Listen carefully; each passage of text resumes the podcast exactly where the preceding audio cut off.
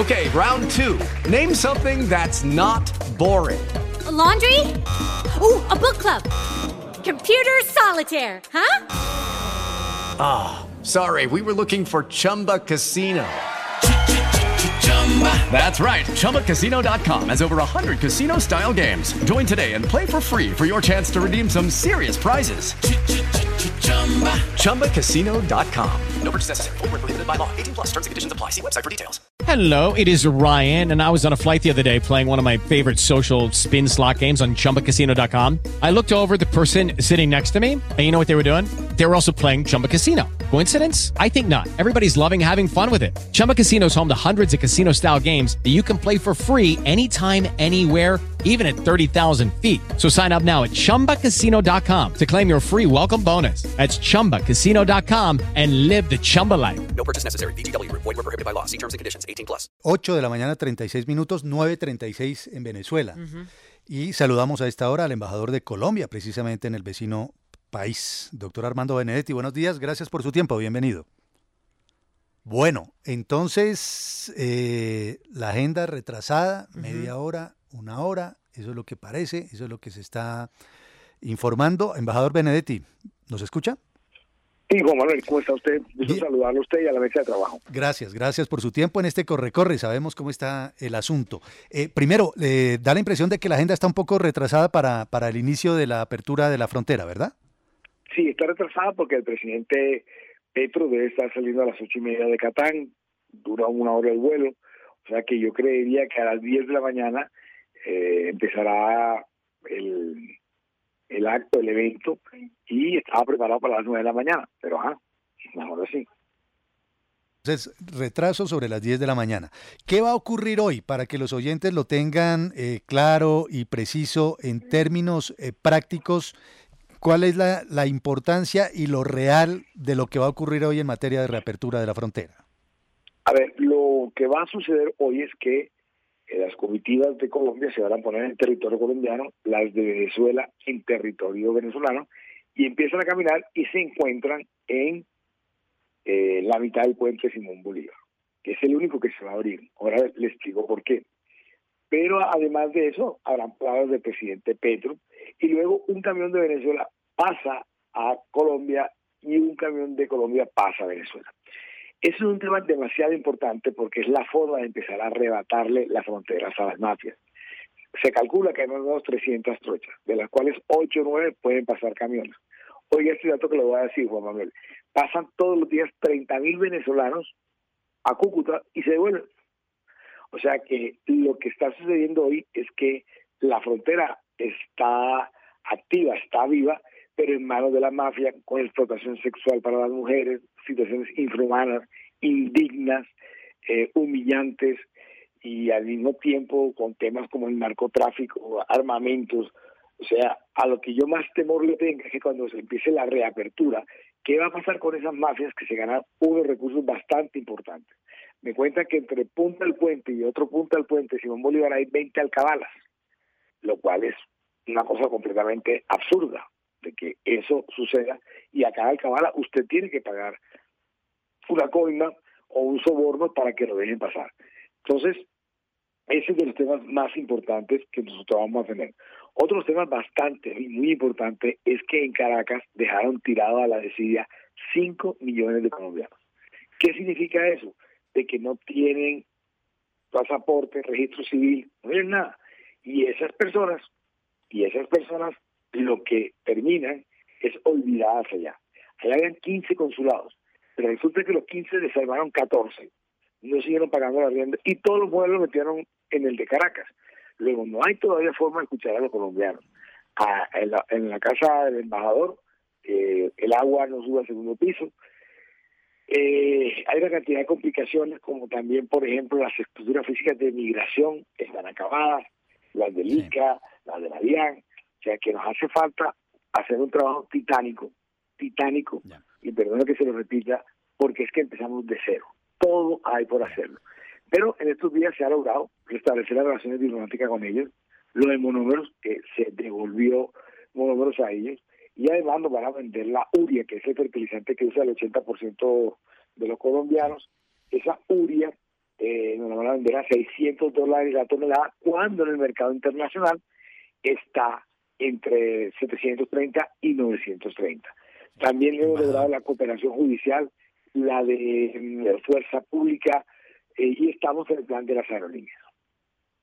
Embajador, dos preguntas en una, y perdón que le haga dos porque normalmente cuando uno hace dos preguntas le contestan solo una, pero una es muy breve.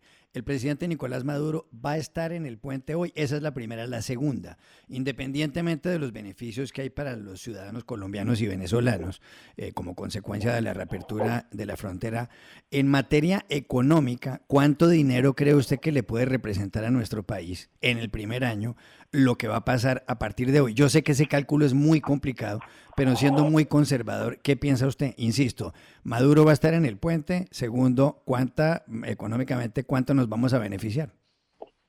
Pues desde el día cero que se comprometieron los dos presidentes de la reapertura, que sería hoy, siempre Maduro ha dicho o ha argumentado de que él tiene problemas de seguridad y que por lo tanto no iría no iría al puente. Pero hay chismes de aquí, que si viene, que no viene, que como viene Petro, va y viene, entonces estamos en eso. Hasta donde yo sé, él no viene. El otro tema del dinero, eh, la balanza comercial siempre ha estado en términos de alimentos, de carne, leche, etcétera, a favor de nosotros un 90-10%. En el año 2006-2007 la balanza llegó a estar en 7 mil dólares, 7 mil millones de dólares. Y resulta que actualmente no pasa de 150 millones de dólares, había antes 700 empresas, hoy solamente hay, hay más o menos 40, 50 empresas, entonces la idea es que al primer año nosotros logramos reactivar por lo menos 2 mil millones de dólares. Y si usted compara lo que había antes y tratar de compararlo con lo que puede pasar, podríamos llegar a los 10 mil millones de dólares. Y estamos hablando de dos o tres eh, del Producto Interno Bruto. Luego, eso sí reactivaría completamente la, economía de nosotros. Porque ayer estuve viendo unas cifras del DANE, en donde, por ejemplo, nosotros tenemos por la frontera de Venezuela siete departamentos en 58 municipios. Esos siete departamentos mostraban cómo la pobreza multidimensional había llegado casi que al 30%, y en Guainía y Chava al 65 y 70% de la pobreza multidimensional. Eso fue básicamente por el cierre de la frontera. Hola, embajador, mm, saludos desde aquí, desde Caracas, Saúl Noriega. Le voy a hacer dos preguntas partiendo la misma premisa de Iragorri. Eh, primero, sobre hoy, se habla de que el vuelo de la aerolínea Turpial, recordemos esta aerolínea que sustituiría con Viasa, que usted mismo anunció, tampoco viajaría hoy. ¿Usted qué información maneja? Y hace minutos hablaba de cooperación eh, judicial. Recordemos las palabras del ministro de Petróleo la semana pasada, que pedía a Colombia básicamente que le entregara a los 23 directivos de monómeros que estarían en territorio colombiano. ¿Qué va a hacer el gobierno de Colombia con esa solicitud? Le dejo. me repites la número. Eh, básicamente lo que ha venido sucediendo es que se hablaron con los ministros de Transporte, Reyes, el de Colombia, y Velázquez, creo que es el de aquí de Venezuela, y se hablaron con ellos dos para empezar, primero, a verificar la parte técnica de los puentes. Por eso hoy solamente se abre uno, porque es el que ya se puede usar. No sabemos qué pasa con el de Pablo Santander, y tampoco con el de Tiendites que nunca se inauguró. Eso está listo para los próximos dos, tres eh, semanas. Entonces, la Aerocivil de Colombia ya dio el beneplácito y los permisos para que cualquier aerolínea venezolana, la Turpal, la Láser, y, y Aviator, que pudieran entonces eh, llegar a Colombia. ¿Dónde se tranca el tema? En Venezuela, con el INAC. El INAC ha querido ir un poco más despacio en darle beneplácito a las empresas venezolanas y a las colombianas, con la idea de que eso se pueda hacer también en los próximos meses. Pero yo hablo por la parte que a mí me toca que me corresponde porque en eso hemos avanzado bastante en la mano del ministro Guillermo Reyes y todas las cosas han salido bien desde ese punto de vista, desde el punto de vista colombiano. Ellos van atrasados, pero igual estamos a la espera de cuando ellos digan. Ahora le repito la de monómeros eh, que me pidió que le repitiera el ministro de Petróleo, Tarek El Aizami, que también es vicepresidente de Economía, eh, decía la semana pasada que le pedía directamente, aprovechando la cooperación judicial eh, con Colombia, que iniciara una investigación sobre monómeros y la corrupción que acusaba a Iván Duque, a Juan Guaidó y a Leopoldo López. Pero también pedía directamente a la justicia colombiana que entregara a los directivos de monómeros y que básicamente lo pudiera a la orden de la justicia venezolana. ¿Qué va a hacer el gobierno de Colombia con esa solicitud? Esto contestó en principio de forma contundente que si esas personas querían asilo político y cumplían con los requisitos, Petro lo daba. Yo, la, última reunión que tuve con Tarek Alemán, yo le dije que no nos centráramos en ese punto. Yo creo que las conversaciones de hoy deben tener un motivo de optimismo, deben ser entusiastas, alegres, porque es un día histórico. Nosotros llevamos, relaciones con Venezuela desde, 18, desde noviembre de 1891. Vamos a cumplir en noviembre del 27 191 años de relaciones. Que yo no entiendo eh, en, qué momento se rompe tan, tan, tan violentamente.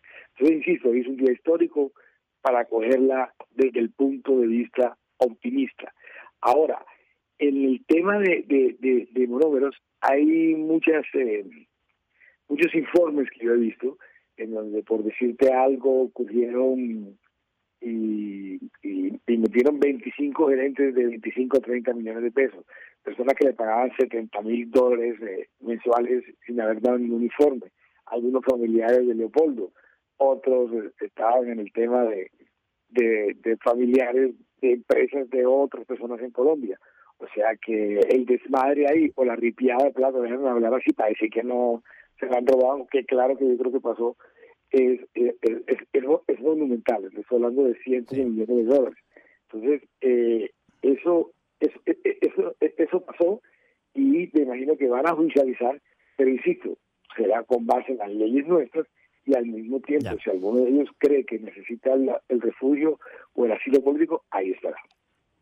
Eh, embajador Benedetti, mm, la ministra de Minas colombiana, Irene Vélez, hace varias semanas, y el gobierno no lleva ni siquiera dos meses, el gobierno del presidente Petro, eh, dijo que pues no deberían continuarse con los proyectos de exploración de gas en Colombia y que en caso de que se llegara a terminar el gas en un futuro, habría que comprársele o se le podría comprar a Venezuela. Eh, usted, según informaciones en varios medios, dijo que deberíamos empezar a comprar ese gas ya mismo. Actualmente Colombia tiene suficiente gas, cocinan 10 millones y medio de hogares eh, con gas en nuestro país. Eh, ¿Le parece estratégicamente acertado eso, que Colombia le empiece a comprar gas ya mismo a un gobierno como el de Nicolás Maduro? A ver, sí, Juan Carlos, se necesita. Pero ojo, eso sería a través de dos empresas estatales. Una, que es la TGI, donde Bogotá tiene más del 50%, y la otra sería Ecopetrol. ¿Qué es lo que sucede actualmente, Juan Carlos? Lo que pasa es que ya hay un gasoducto que va desde Lago Maracaibo, llega a la frontera con Guajira y sigue hasta Punta Ballena. Lo que sucedió fue que ese gasoducto lo inauguró fue eh, presidente Uribe y el presidente Chávez en el 2008, si no estoy mal. Entonces, ¿qué sucede ahora? Que Maracaibo hasta la frontera con La Guajira, el gasoducto está bien. De ahí a Punta Ballenas, entonces resulta, Juan Carlos, que son 85 kilómetros y están reventados los tubos. Entonces, ¿qué es lo que se propone ahora? Por empresas estatales es que el gasoducto que ya está bien del lago Maracaibo hasta la frontera con Venezuela, entonces se baje a Ato Nuevo, que es una compresora de TGI, y ahí usted baja automáticamente el gas al país. ¿Qué es lo bueno de todo esto, Juan Carlos? La compresora de ballenas nos cobra 900 centavos de dólar por la compresión y transportarlo lo hace entre 2 y 4 dólares por el millón cúbico de BTU.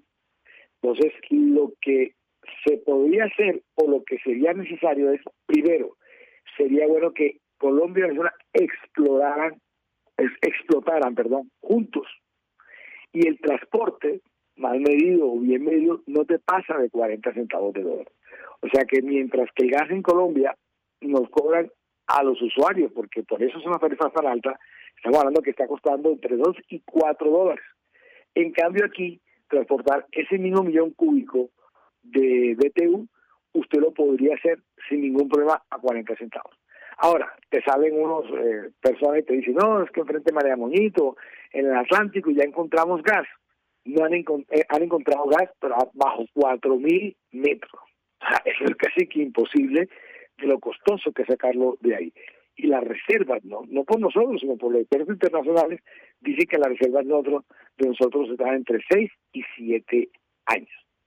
Entonces, si eso sucede, hay que empezar a buscar a través del petróleo. ¿Por qué sería más barato también el de ahí? Que bueno, más las tarifas, te estoy diciendo casi que a la mitad. ¿Por qué sería más barato eh, eh, eh, el de ahí? Porque el que llega acá viene licuado y al pasarlo a gas también tiene otro costo. Pues las cifras que nosotros estamos pagando por gas son las más caras del mundo. Entonces tenemos que decidir si bajamos el precio de costo. Ahora viene otro cuento que la seguridad de petrolera vamos a, depender de Venezuela y de, el régimen y tal. No, yo he venido hablando también de que la exploración, la explotación, perdón, debe ser común. Y entonces, pero con empresas totales, porque uno suplica y que, que, que quién sabe que me estaban adjudicando como cosa rara. Embajador, gracias por su tiempo. Esperamos que todo transcurra bien en la jornada de hoy. Bienvenido siempre. Usted, bueno, muchas gracias. Armando Benedetti, el embajador de Colombia en Venezuela. Hacia las 10 de la mañana podría darse entonces la apertura de la zona de frontera. El presidente Petro se supone salió después de las ocho y media hacia eh, Cúcuta y mm, por el momento pues no hay confirmación de que pueda estar eh, Maduro allá en eh, territorio fronterizo. Rafa Nieto quería hacer una observación a propósito de lo que comentaba el embajador de Colombia en Venezuela sobre la tonelada de urea, ¿no? Así es, Juan Manuel. Dice él que a 600 es muy barata. Bueno, yo no sé de dónde saca el embajador Benedetti las cifras. Yo tengo en mis manos una oferta de urea por 3.6 millones de toneladas de urea a 390 la tonelada.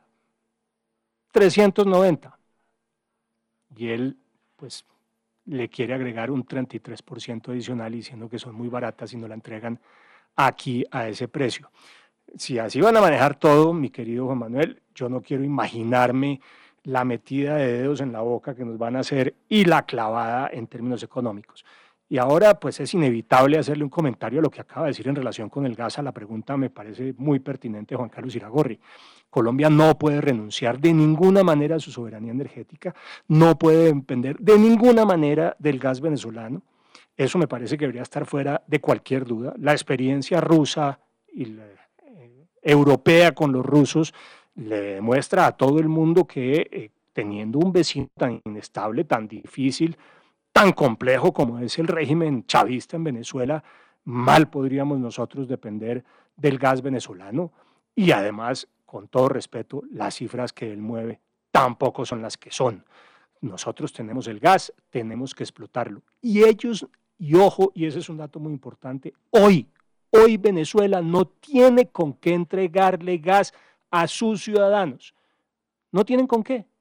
Toda la red de, distribución de gas en Venezuela está colapsada y pretenden vendernos el gas a nosotros.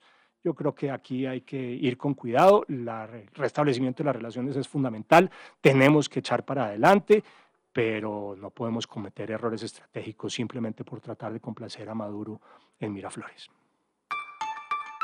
Usted y nosotros dialogamos. En RCN Mundo nos escuchamos.